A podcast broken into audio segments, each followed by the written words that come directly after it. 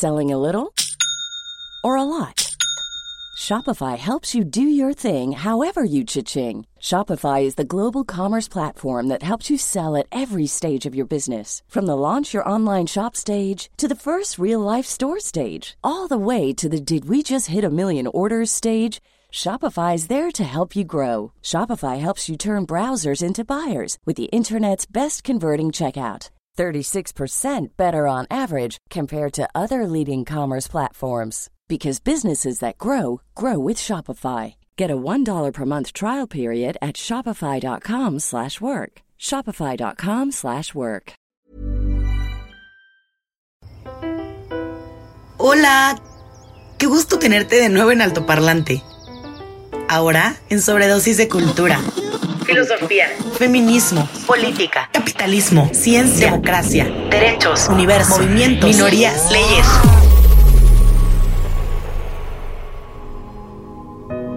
El todo y la nada de las ideas con las que buscamos la expansión de tu sentido. Y que consumas tu sobredosis de los temas con los que el mundo se mueve con invitados brillantes y puntos de vista poco convencionales para romper las barreras de las conversaciones en la mesa. Únete a nuestro trip y abre tu mente para aprender y cuestionar, porque en este viaje vamos a incomodar a algunos, pero aprender con todos. Al micrófono Pablo Marín y Arturo Aramburu, y los acompañan cracks en diferentes temas, con quienes te llevaremos en este viaje express para consumir juntos los temas que construyen la agenda del futuro ajusta bien tu cinturón y disfruta el viaje.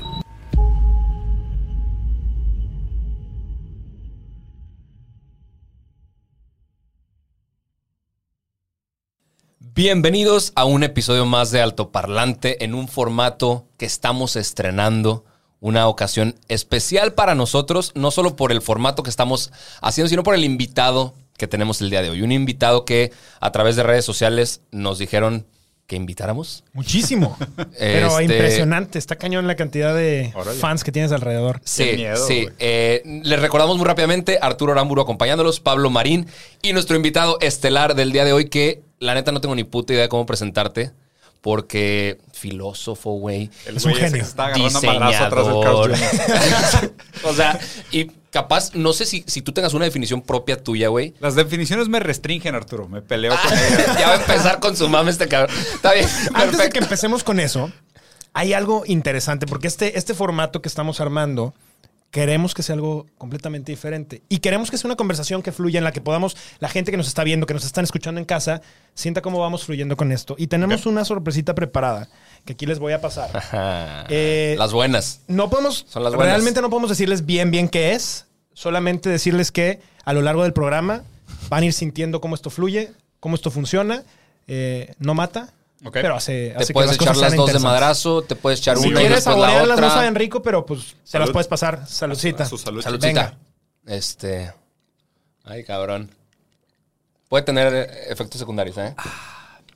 Tiene lo suyo.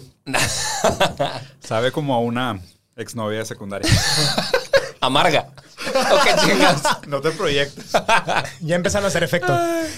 Y pues Bien. bueno, la intención de este show, como bien lo menciona Pablo, y como lo veníamos platicando ahorita antes de, de empezar a grabar, es una plática entre cuates de temas que nos interesan, que quizás sabemos un poco, quizá podemos saber más y el otro nos lo va a eh, in- intentar proyectar.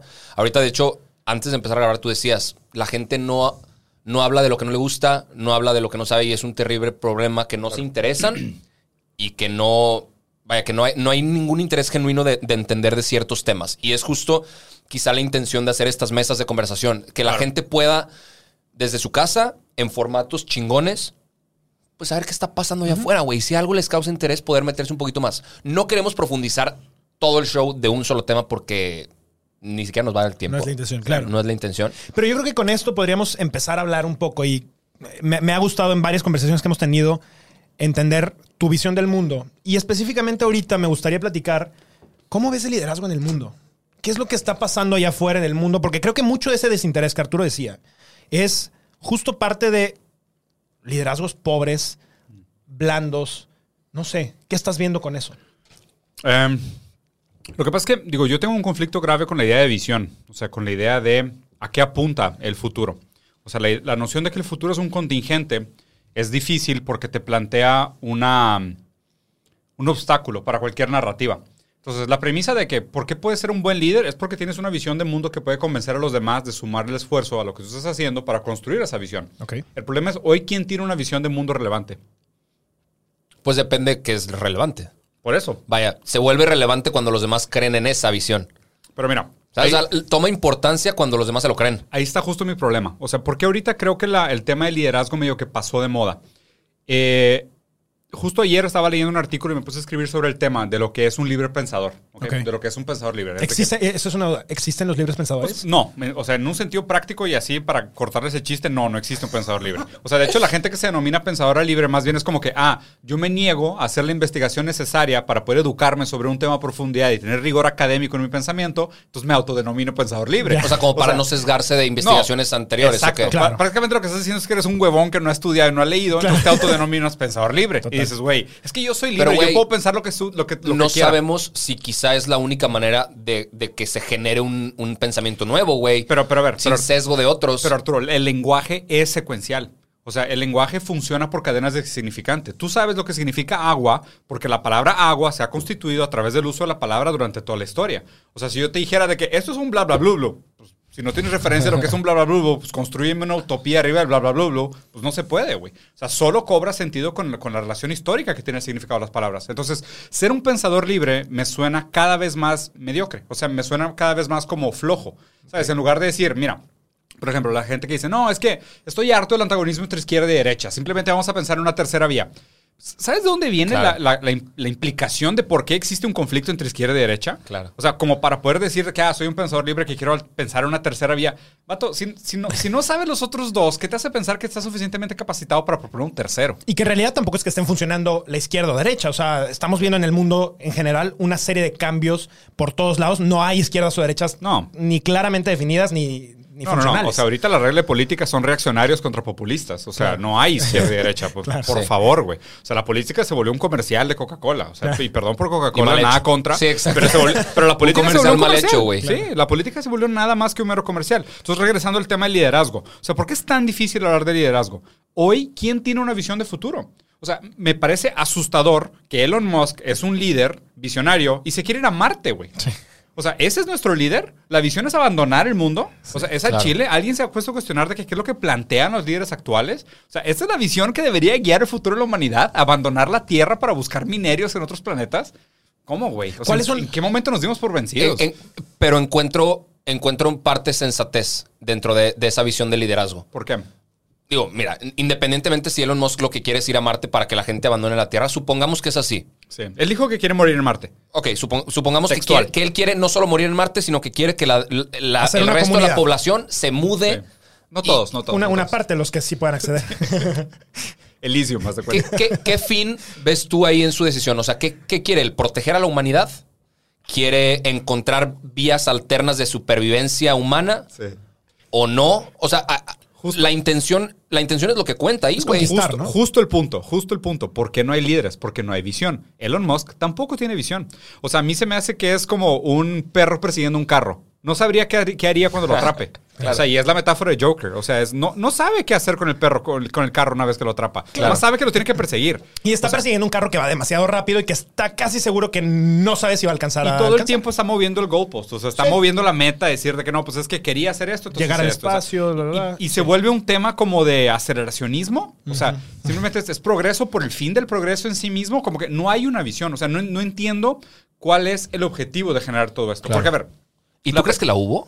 no, mi, mi propuesta es que nunca la hubo. Nunca Por- hubo. O sea, siempre hubieron fantasías de que sí, y te inventas narrativas de que según tú tenías muy claro por qué hacías las cosas. Claro. Pero obviamente todo el tiempo son falaces y te engañas y tienes posturas subjetivas y uno cree que sabe lo que quiere hasta que lo consigue.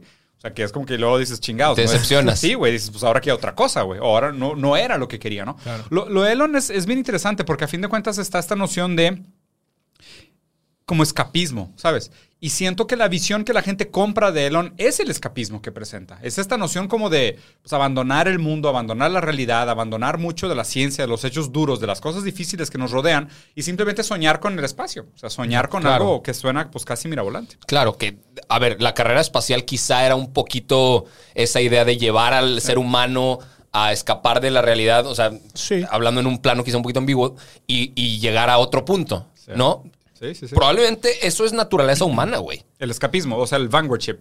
Pues en, en Interstellar, en la película de Nolan, hablan de ese del espíritu, del, del espíritu del. ¿Cómo se llama? El, no más- el espíritu aventurero, ¿no? Que es algo que, que caracteriza mucho al humano. Por ejemplo, cuando los primeros exploradores europeos cruzaron los mares, según ellos, para llegar a India, eh, se equivocaron gravemente, pero descubrieron otra cosa en el camino. ¿no? Sí. Y de hecho, está, está bien padre la broma que, el, o sea, el nombre indios está cool porque es como un monumento a la estupidez del hombre blanco colonial. O sea, es como que ellos todavía siguieron pensando que Claro, hubieran güey. descubierto India. Y le dijeron a los nativos indios. Y es de que, Cierto, dude, claro, no, güey, son sí. nativos autóctonos, no son indios, imbécil. No tiene nada que ver. Pero pues está chido que les digan indio porque siempre recordaremos que estaban tan estúpidos, güey, que pensaron que habían llegado a India por el otro lado. Claro. Está súper chido. Entonces, ahí, ahí hay un tema interesante de esta idea de que sí, sí tenemos un espíritu aventurero, pero este espíritu aventurero también es una pulsión de muerte disfrazada. O sea, porque el, el aventurero, depende de cómo tú le des significado, el aventurero es alguien que se enfrenta a la adversidad por el fin de, ¿sabes? De sobresalir, de conquistar un éxito, de ser recordado, de morir con galardones y demás, pero no necesariamente es una persona así que tú digas, uy, pues qué inteligencia, qué... ¿Sabes? Sí, no, no. Tal vez no está midiendo sus consecuencias y por eso se venta. Que yo creo que ahorita algo que pasa mucho en el mundo es que justo hay una crisis de aventureros. Hay una crisis de conquistadores y conquistadores de sueños y de no- nuevas ideas. No, O sea, no culpo a la gente. Sí. Intentar ser Está aventurero frente a la adversidad Yo tan entiendo. cabrona que existe hoy. Hay gente Te- que creo te que tiene condiciones. pata, sí, creo que hay gente que tiene condiciones para hacer. Y, y no, no estoy hablando solamente de gente como Elon Musk. O sea, Elon Musk, si tú ves fotos de él y quién era hace 10, 15 años, era un puñetón. O sea, que nadie hubiera. O sea, hoy Nadie se convirtió, se convirtió en este, en este ícono que ahora es como un híbrido de, de Iron Man con. ¿Quién Rockstar, sabe qué? güey. O sea, es un Con, rockstar. con Doctor Evil. Está cañón, está cañón. Pero, con villano de Bond. ¿quiénes son estos Sí, conquistadores y estas personas que ahora van a marcar las nuevas reglas del mundo? Claro. Lo que pasa es que te digo, te digo que yo creo que necesitamos menos líderes de ese tipo. Ok. O sea, más bien, porque, porque ahí te va. La, la premisa del avance tecnológico, ¿cuál era?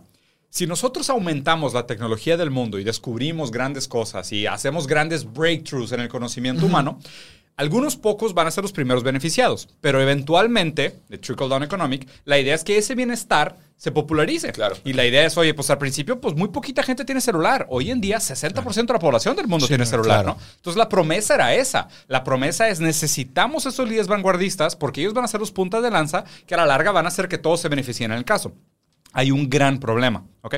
Para que el mundo viva con la calidad que tiene la clase media baja en Estados Unidos, necesitamos al año cinco veces los recursos totales de la Tierra Como la clase media baja. de Estados Unidos. Cinco veces los recursos que consume la Tierra solo para vivir como O sea, la clase sí, media baja de. Estados Ni Unidos. siquiera estás hablando de lujos No, y de abundancia, Sí, nada. de, Lo- de algo Es- aspiracional no Estoy es lo hablando mínimo. de un carro por casa, una compu por casa, un microondas por casa, un refri por casa. Ok.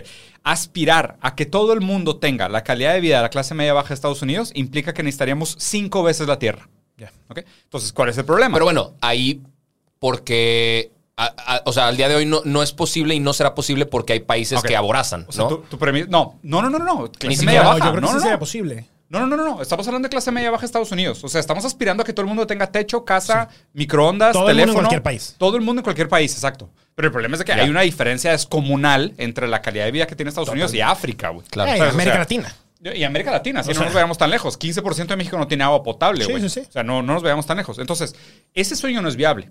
Entonces, toda la premisa anterior que era, necesitamos más líderes visionarios que sigan empujando el glass ceiling cada vez más alto, porque eventualmente a través de Trickle Down Económica a todos nos beneficia, pues ya cualquier persona que sepa de ciencia te va a decir, estás loco, güey. Claro. No. O sea, y, o sea, qué interesante que utilizaras el término del techo de cristal, porque mientras ellos lo empujan hacia arriba, hacen más pegajoso el piso para los demás, ¿no? O sea, Claro, el, güey. el- el piso pegajoso que no te permite Salir. ni siquiera salir.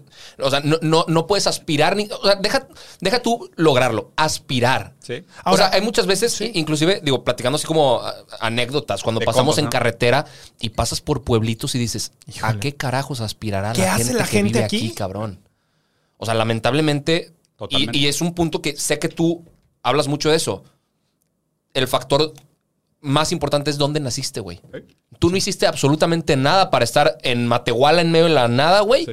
O estar en Nueva York, en Manhattan, naci- nacido en Una con familia, una familia judía que vende ¿no? diamantes. Sí, claro, güey. Eh, entonces, ¿a qué aspira la gente?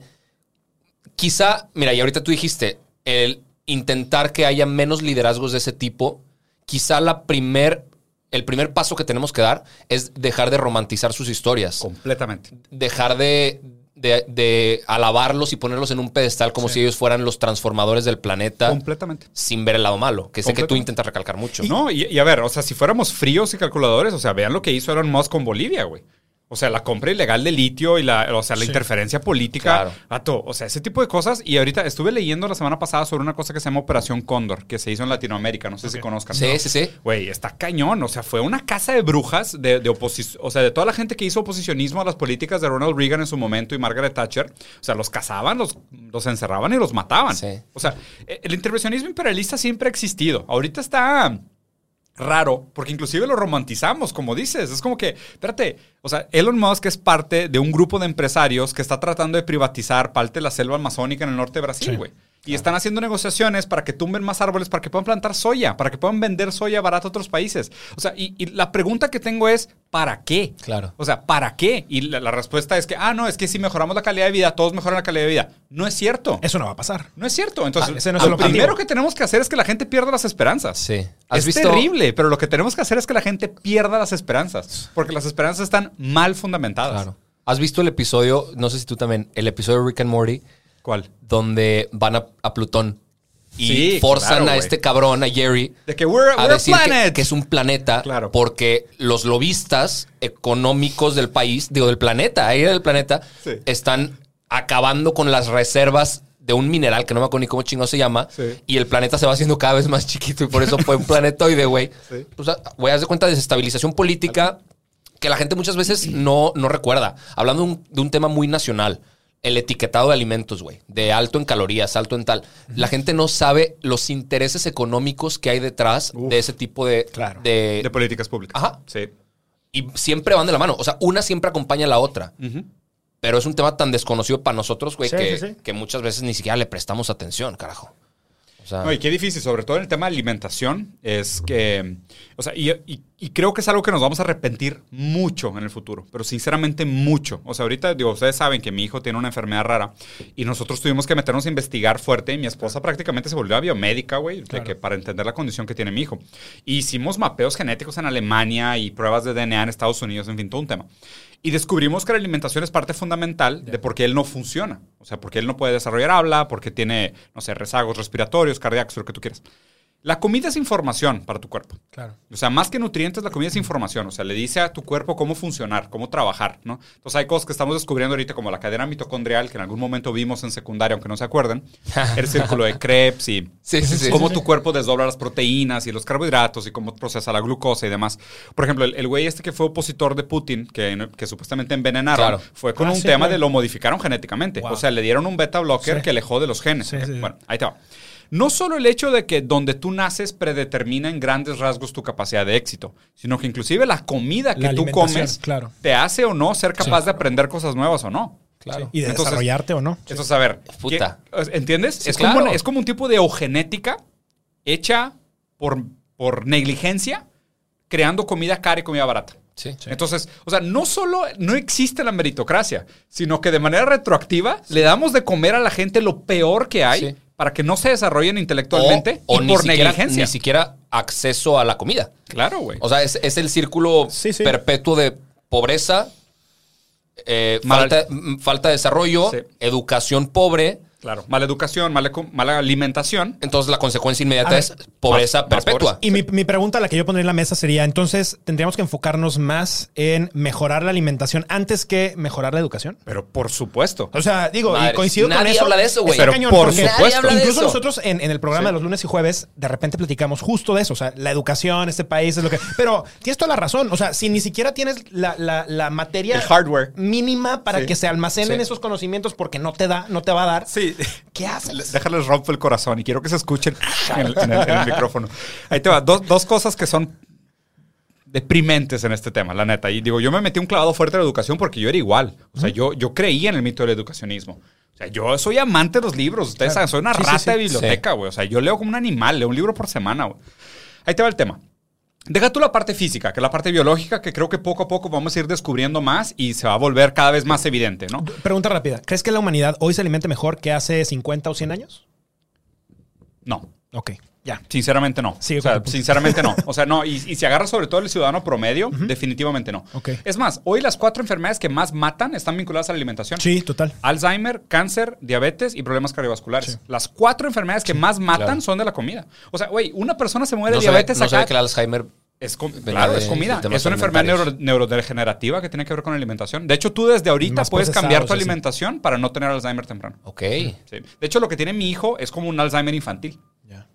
O sea, es algo completamente vinculado a la alimentación. Está, está muy pesado el tema, muy pesado. Pero ahí te va el problema. De la misma manera que sabemos que el cambio climático está aquí para jodernos y que no hay suficiente tierra para desarrollarnos y simplemente lo que hacen los progresistas y los reaccionarios es negar la ciencia, igual va a pasar con la alimentación.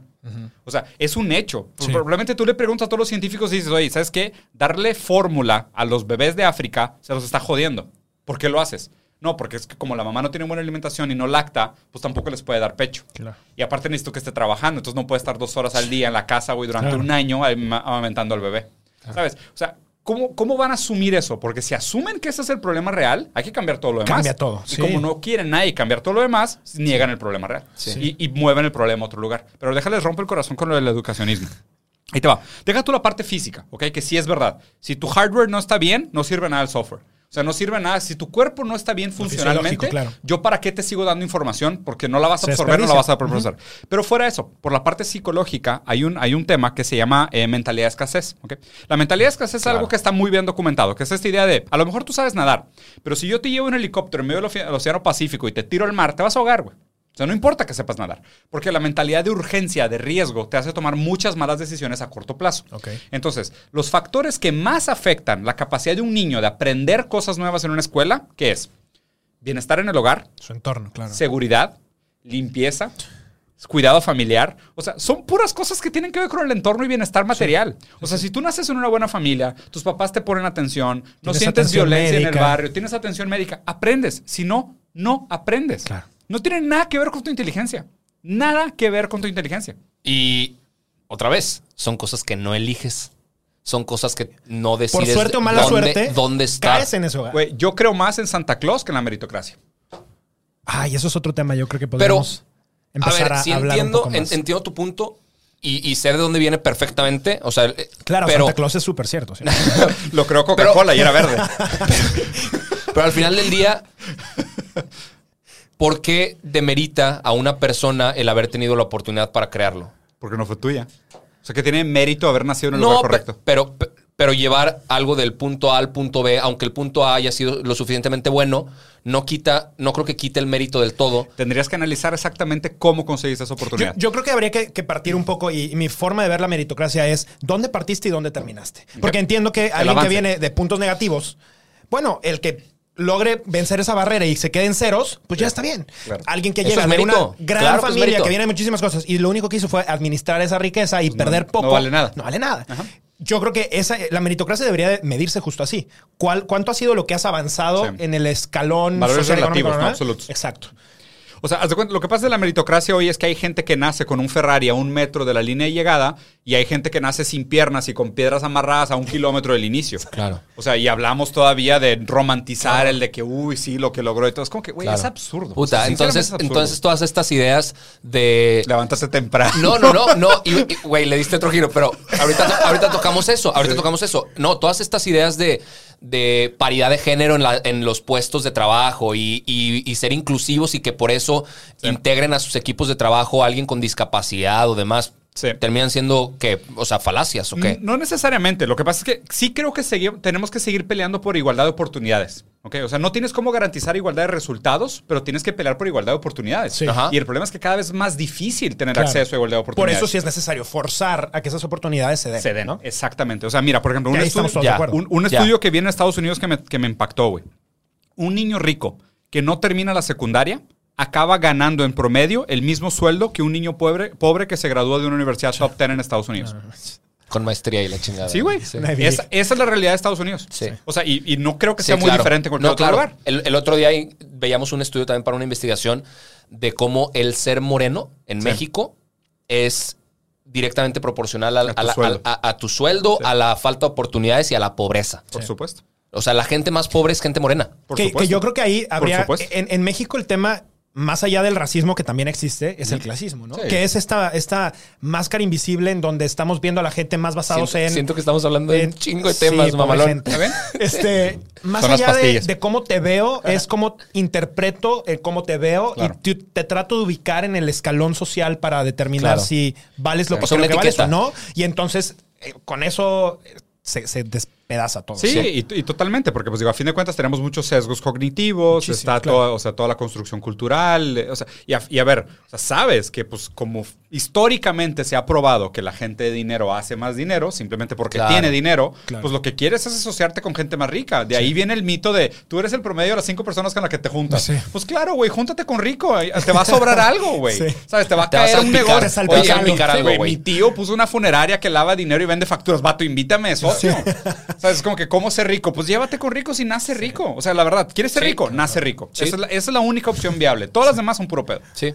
No, y, y- y claro, y siento que mientras más pronto todos acepten eso, más fácil va a ser que, que tengamos la frialdad de decir, ok, necesitamos hacer algo al respecto. O sea, Claro. cambiemos. A ver, somos una humanidad que ha sobrevivido pues miles de años. P- O sea, ¿qué nos cuesta quitar otro ismo? Quitamos el feudalismo, quitamos el imperialismo. O sea, hemos quitado muchos ismos. O sea, ¿Cuál, no- cuál te gustaría quitar? El capitalismo, ¿Qué obviamente. Y a ver, Y, de hecho, por Y eso está ahorita, nada, ahorita ¿eh? la gente, des- o sea, capaz de estar pensando, ¿qué coños tiene que ver esto con política? Sabemos Uy. que le- le- la, la intención quizá es no hablar meramente de política, pero en, En hay el que contexto que de. todo es política, Por ¿no? supuesto. Y el capitalismo y la política Se nos construyen han- juntos. Sí, se construyen juntos y se destruyen agua y juntos, güey. aceite. Agua y ¿no? aceite. Y nos han llevado al, Sí. al carajo Totalmente. como humanidad. Sí, Por eso totalmente.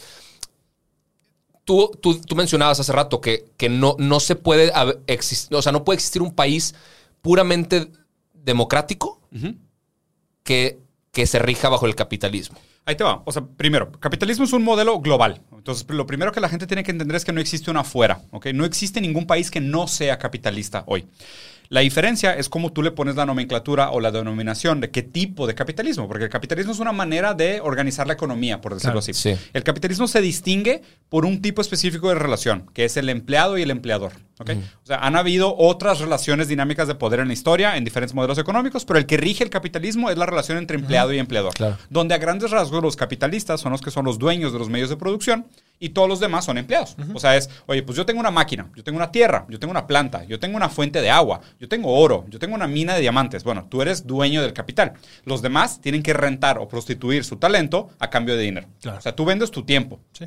A cambio Exacto. de dinero. Esa relación es la que principalmente estructura el modelo económico en el que vivimos. Empleadores y empleados, a grandes rasgos. ¿ok? Obviamente hay otras cosas, hay otras dinámicas de poder que podríamos analizar, pero esto es el- a grandes rasgos. Lo, lo otro que tenemos que analizar es, por ejemplo, eh, ¿por qué el capitalismo no se lleva con la democracia? Porque en el ámbito privado no existe democracia.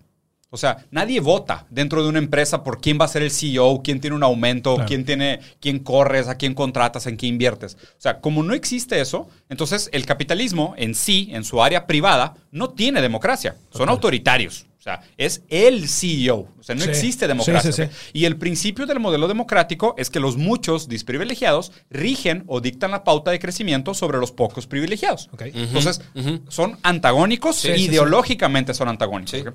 Luego todavía está peor en la práctica, porque en el mundo en el que vivimos, como vivimos en una sociedad capitalista, o sea, estamos viviendo en un momento capitalista, las campañas políticas y los intereses políticos cuestan dinero. Claro. El problema es que, ¿dónde viene el dinero? ¿De la recaudación pública? La recaudación sirve Sí, para no. administrar. Paréntesis Sí, y rápido. para gasto. La gente ve las campañas en la tele y en los anuncios y en los espectaculares. ¿de dónde ¿Saben crees que está lo la que lana? cuesta? El otro día platicamos. ¿Cuánto Sí, cuesta sí, sí. una campaña para gobernador de un estado chiquito en México?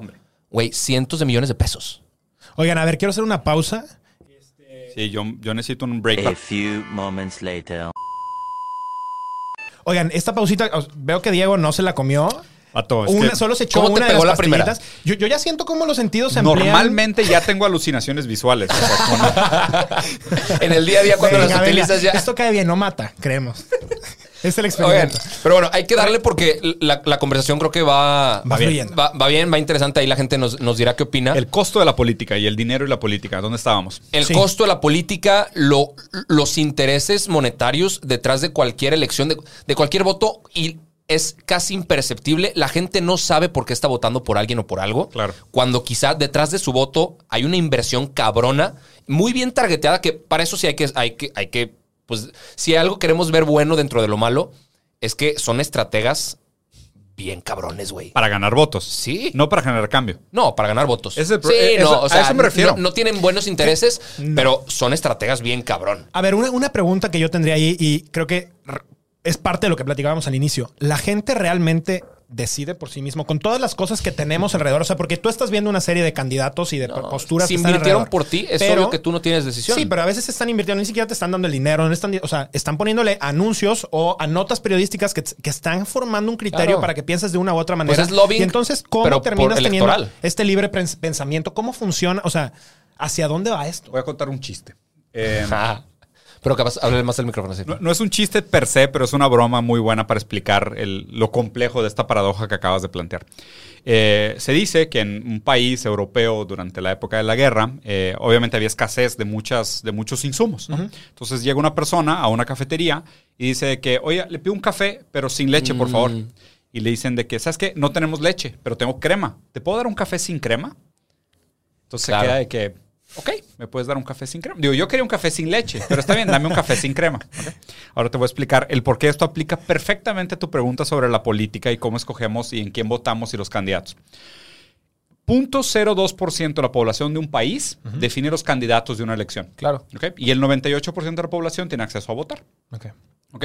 Entonces, tú realmente escogiste sobre los ítems que se te presentaron en el menú. Pero eso no es libertad. No. Libertad es definir qué está en el menú. ¿Sabes? Entonces ahí te va. ¿Por qué un candidato Sí. como Bernie Sanders jamás llegaría a ser titular del Partido Demócrata? Aunque se supone que demócrata es, vamos a suponer, en el mundo ideal, demócrata es té y republicano es café. Pero realmente lo que te están ofreciendo es café sin leche y café sin crema. Claro. Te ofrecen o Biden o Trump. Ninguno de los dos es un cambio real. Sí, son muy similares. Uno no tiene racismo y el otro no tiene clasismo. ¿Sabes? Pero pues es de que. Y los dos son mierda. Los dos son hombres blancos. Exactamente. Entonces, esa es la política actual. La política Sí. actual es que definas entre café sin leche y café sin crema. ¿Y en- encuentras algún, al- a- alguna brecha en donde el ciudadano puede intervenir para poner sus propios ítems en el menú? Creo que sí. Y ahí es donde por eso estoy leyendo a Simón Bolívar. Ok. Yo creo en el cuarto poder de la moral del pueblo.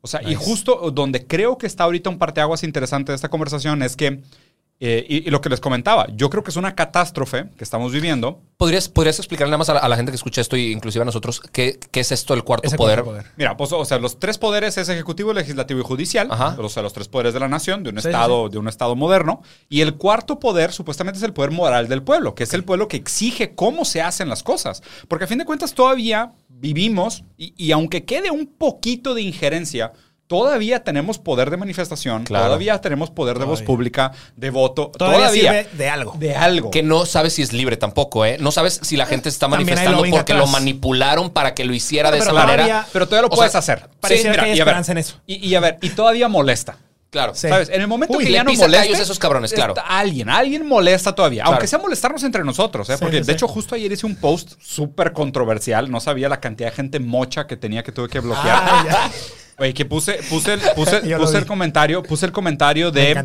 eh, las manifestaciones violentas Ah, claro. y depredar la propiedad pública y privada es una manera válida de hacer manifestaciones. y a ver, y no estoy diciendo que sea legal, tiene que continuar siendo ilegal, pero es una manera válida de hacer Sí, manifestaciones. sí. Seguro Porque, que porque los mochos te... Claro, güey, me cayeron encima de que no, es que si fuera tu No es la casa. manera que los feministas. Va- exactamente. Sí, que no, sí, ¿cómo sí. vienen a rayar propiedad pública y tumbar? A ver, si alguien está haciendo una manifestación, de hecho, la palabra manifestación habla, o sea, si lo, si lo interpretas de una manera psicológica o filosófica, que es lo que me gusta hacer, cuando tú manifiestas un síntoma, quiere decir como si fuera un fantasma. Se está manifestando un mal. Pero el mal está escondido Ya detrás existe, de claro. la manifestación. No es la raíz. Para, para que, para que la gente sienta en piel propia ese dolor, la manifestación tiene que ser dolorosa, Claro. tiene que ser molesta. Porque en el momento que, oye, en el momento que tú puedas hacer una manifestación y dices de que, ay, qué lindo, sí, mételos al estadio, güey, güey. Les vale, les vale verga a todos. Aparte, punto importante. Estas personas que se quejan por cómo se están manifestando, no creo que sea realmente el dolor que sientan de que, ay, ra- rayaron esa pared que me encantaba y que siempre velo porque se mantenga Realmente es limpia. más por odio que Les por- vale coño, güey. Es, es más por deslegitimar el discurso de las personas manifestándose Concuerdo. que por defender lo que defendían. Concuerdo, Sí. concuerdo, O sea, concuerdo eh, 100%. Y a ver, y aquí, un, o sea, un conocido nuestro todavía me hizo el comentario de, ah, es que si fuera tu casa no lo harías así. Y tipo, le puse de que en dos patadas, de que, a ver, es un comentario a Dominen.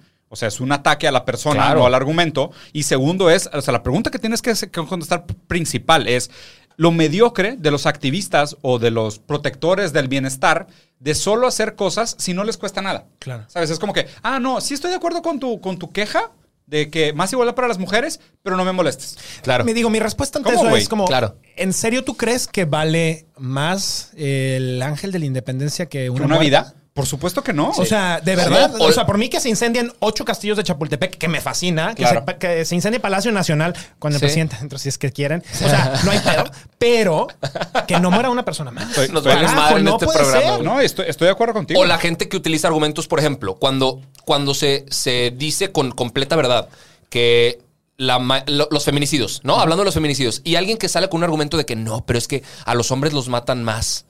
Cuando, a ver, realmente les vale pitos el tema de las muertes de los hombres en las cárceles quizá y nada más utilizan ese argumento Para callar. quebrar y para tumbar al otro. Sí, claro. Sí, es, Totalmente. confunde y vencerás, ¿no? O Sí, sea, totalmente, totalmente. Confunde al enemigo. Entonces, a ver, o sea, regresando al punto central, que era esta idea de, o sea, cómo funciona el cuarto poder de la moral, ¿no? Entonces, eh, yo sí creo que la moral del pueblo juega un papel importante en direccionar las naciones. Porque, a ver, creo que gran parte del por qué ahorita el populismo y los políticos reaccionarios están tan de moda y tienen tanto poder es que la gente no sabe hablar de política. Claro.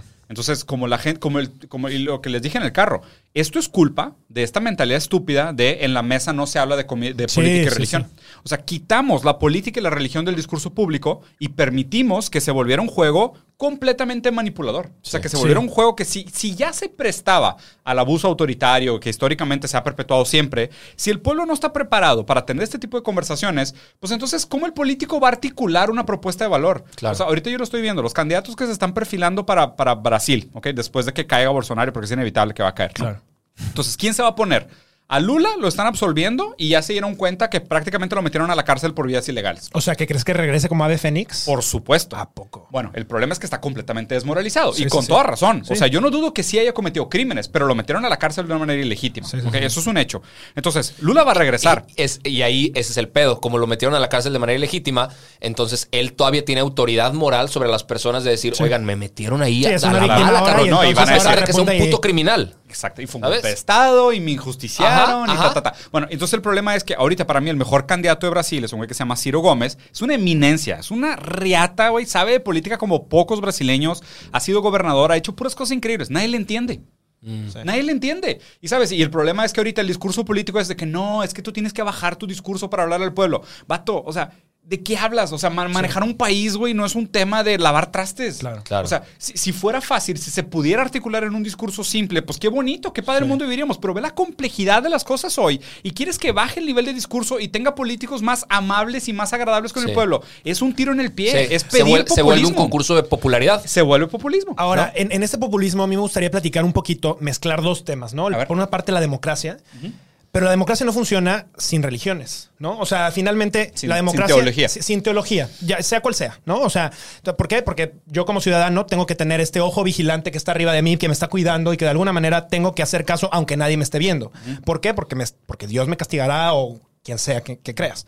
¿Qué pasa en un mundo en donde la crisis de las iglesias es tal, la gente en nuestras generaciones dejaron de creer en todo? Mira, mira. ¿Y qué, hacia dónde va esta cosa? Con ¿La más- democracia puede funcionar? Con más razón es importante la lectura de Simón Bolívar del cuarto poder moral. Venga, Porque, porque mira, justo, justo aquí es donde una serie de cosas se tienen que remoralizar, pero remoralizar de la manera correcta. Por ejemplo, deberíamos de tener debates serios sobre el antiespecismo. O sea, sobre, oye, ¿es ético o no es ético el maltrato a los animales? Deberíamos de tener una conversación seria sobre qué es lo que nos distingue como especie y nuestro rol dentro de la naturaleza. O sea, deberíamos de tener discusiones pesadas y serias Claro. sobre la moral de la bioética, de la medicina. Deberíamos de tener discusiones sobre el aborto, por ejemplo, sobre la protección de la vida, de la integridad, de los derechos humanos. Esas discusiones morales nos llevarían a otro planteamiento que, que- que para mí aquí es donde está el parteaguas de, de qué es lo que realmente hace que cambie una civilización. Los cambios de la civilización se dan primero en una descripción de qué es la naturaleza humana.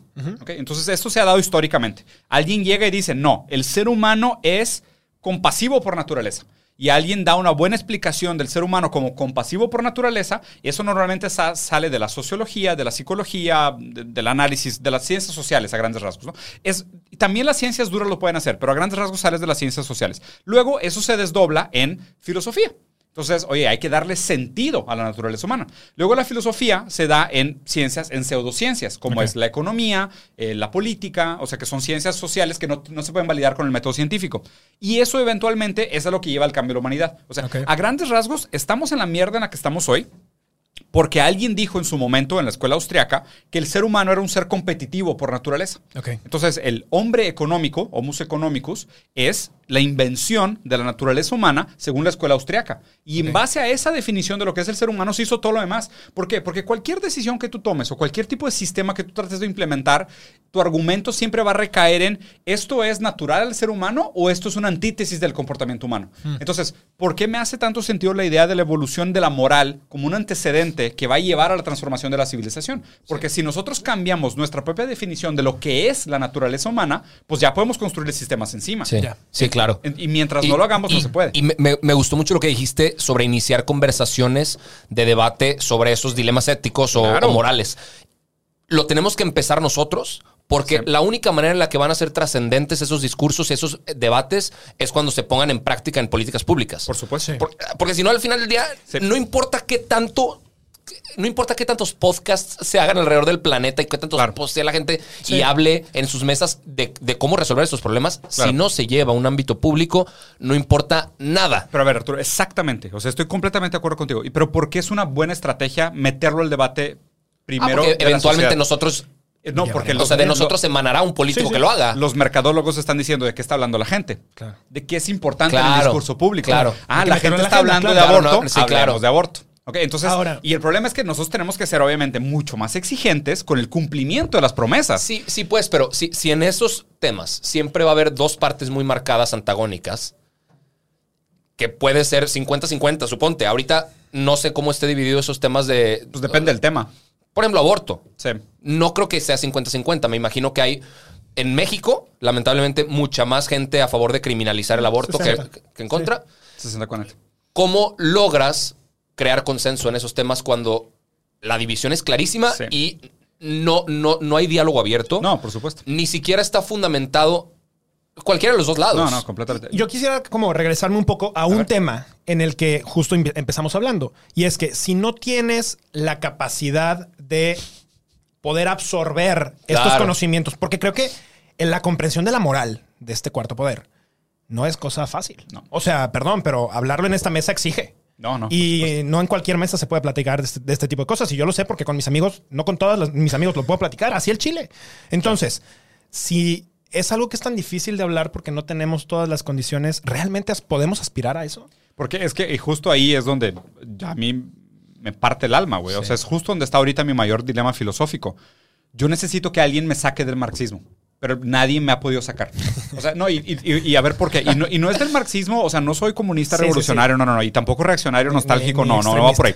Yo soy marxista en el sentido del materialismo dialéctico y el materialismo histórico. Que la gran teoría de Marx o el gran valor de Marx, y todavía soy más hegeliano que marxista, si quisieras verlo así por el tema de cómo se mueve la dialéctica, es que Marx decía, la historia se mueve en la dialéctica a través de primero las condiciones materiales y luego las superestructuras ideológicas. Entonces, si tú no cambias las condiciones materiales de la gente, no puedes aspirar a ningún cambio ideológico. O sea, y Marx es el que, güey, o sea, y esta ver, idea, repite eso. si tú no haces un primero, un cambio en las condiciones materiales de la gente, no puedes aspirar a un cambio ideológico. Ok. ¿Ok? O sea, las ideas cambian solo si primero cambiaron las condiciones materiales. Es como si, por ejemplo, IKEA tiene más efecto sobre nuestro entendimiento de la vida que cualquier libro de filosofía. güey. Porque IKEA moldea el espacio Claro. donde interactúas con el mundo. Claro. Entonces, o sea, la idea materialista es decir, oye, pues, dales agua, Claro. dales comida, Dales seguridad. Infraestructura. Dale infraestructura, construye parques. Maslow, ¿no? O sea, Sí. te va construyendo hacia arriba. Exacto, entonces dales, dales las condiciones materiales de bienestar de la vida y después platicaremos de moral. Claro. El problema es de que si ahorita Sí. quieres educarlos y hablar de moral y Sí, elevar te, el te- te vas y los perdiste en el camino. O sea, Sí, hay una güey. brecha que no es Sí. imposible que a ese conocimiento. y el No, gran- y hay, hay países que, que tienen esa de- desventaja mucho más marcada que otros, ¿no? O sea, un país que tiene 60% de pobreza y 30% en pobreza extrema. Cabrón, primero resuélveme que tenga una escuela Agua. a menos de 20 kilómetros, eh, donde me tengo que ir a pie, que tenga agua en mi comunidad. Y después me exiges que participe como ciudadano, mamón. Claro, O sea, después me exiges que vote, después me exiges que piense en qué candidatos quiero tener. Sí, Ahorita sí. me tengo que preocupar por llevar Por comida a mi sacar la casa. chamba. claro. Listo, claro. Y No por eso, más. y por eso urge una nueva estrategia de recaudación, estrategia fiscal progresista, fuerte, gravísima, Pero para subsidios, ok. para recaudar para el Estado. O sea, el Pero- Estado, el Estado es el que necesita inyectar dinero en la base de la pirámide. Sí. O sea, porque, o sea, Y ahorita están haciendo lo contrario, mamón. Exactamente, güey. Están dando subsidios a las grandes empresas que sacan en bonos, güey. Sacan la. Es más, Sí, escuchen, escuchen em- este em- dato: 10% del GDP del mundo, del mundo, ¿ok? Está en paraísos fiscales. Puta madre. Parado. Uy. Sí. Parado. Parado. Parado. Claro. Es haciendo evasión fiscal. Que seguramente, se- claro, dinero sucio. 10% Sí. del Sí, GDP no, del no mundo. manches. O sea, no, con esa lana resuelves todos los problemas del mundo. Claro. Todos. Claro. Resuelves agua, resuelves educación, madre. resuelves internet, resuelves comida, creo que durante 15 años. Todos los problemas del mundo los resuelves con la lana que está parada en paraísos fiscales. Toda. Y, Y ahí se va a quedar. Claro, pero ¿por qué? Porque el capitalismo Porque no permite que exista quiere- la democracia. nadie quiere que le Porque el que eso, paga las campañas te dice, ah, tú quieres ser presidente. Claro, güey, ten los 100 millones que Con ese necesitas. 10%. Con ese 10% están pagando No me lo campañas y Sí, claro. No me, no me toques mis ahorros. No me quites mis herencias. No me toques mis ahorros. Y Claro. yo te sigo fondeando las campañas que tú quieres. Y tú sigue prometiendo todas las estupideces que quieras. ¿Por qué? Porque la gente pide café sin leche y les das café sin crema. ¿Es una lucha perdida? No. No es una lucha perdida. O sea, de hecho, tengo esperanzas en corto plazo para el Foro Internacional de Davos, de Davos, sí. que, que es el gran encuentro febrero, de esta economía, que por primera vez no le van a decir encuentro económico, le van a decir, creo que Foro Restart. Y eso cambia Y las Reset, eso cosas. cambia mucho. Reset, Reset, reset, sí. reset. Y Cambia viene las fuerte. cosas. Sí, güey. Sí, y va a ser virtual. Sí. ¿Ya, ya está confirmado? Sí. Sí, está interesante. O sea, creo que va a haber mucho que hablar. Sí. El tiempo se Sabemos- nos está yendo. sabemos que te tienes que ir. Sabemos Sí, que tienes güey. agenda Eh, bien apretada. Digo, Eh, pero ojalá esta conversación hubiera durado tres horas. Pero pues La buena otra. noticia es que podemos hacer dos, tres, cuatro, Claro. 40 ediciones Ojalá si que la gente lo quiere y si la gente lo entiende interesante. Y si no, pues tampoco no hay pedo. O sea, lo hacemos y- Para, y para que listo, vean que güey. somos, somos pseudodemocráticos, pero la verdad es que somos autoritarios. Ustedes pídenlo, de todos modos lo vamos a hacer. Venga. Pues listo, Diego. Mil, mil gracias. Eh, lo pueden encontrar como Diego Rusarín en, es. en redes sociales. maneras, por acá es. les vamos a poner todo. Les ponemos la Arturo información. Pablo Mars, Arturo Pablo Mars. Aramburu, Sí. altoparlante.podcast, tu podcast favorito de política en esta nueva versión. Una mesa mucho más libre, con temas más diversos. Chingos de temas hablamos en 45 minutos. Se cabrón. vale que le pongan pausa y googleen algunos de los conceptos. No, por así. favor, güey. lo que dice Diego, güey. Sí, porque- sí, sí. Nosotros nada más ahí vamos siguiéndolo, güey. así. Somos el perro que persigue al coche. Gracias por haber escuchado este episodio. Si te gustó, por favor, compártelo, etiquétanos, eh, haznos Nos llegar a, más lados. Ir creciendo por todos lados. Mil, mil gracias, Diego. Si no te gustó, me avientan la madre con todo gusto. A huevo. Listo. Vámonos. Gracias. Chao. ¿Cómo? ¿Tan rápido? Pero si apenas me estaba haciendo efecto la dosis de conocimiento. Bueno, está bien, sin llorar. Regresaremos pronto con más sobredosis del mundo y te esperamos todos los lunes y jueves en Alto Parlante con una dosis de política. Hasta pronto.